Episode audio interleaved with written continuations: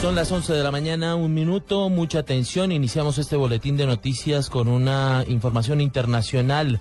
El grupo radical Estado Islámico publicó hoy en Internet un supuesto audio del rehén japonés Kenji Goto, en el que afirma que su compañero de cautiverio Haruna Yukawa fue ejecutado por los yihadistas en las últimas horas. Estaremos muy atentos del desarrollo y de la confirmación de esta noticia, según se ha dicho, de la verificación como tal de este audio que se ha publicado en Internet, como yo ya lo mencionamos, por parte del Grupo Radical Estado Islámico.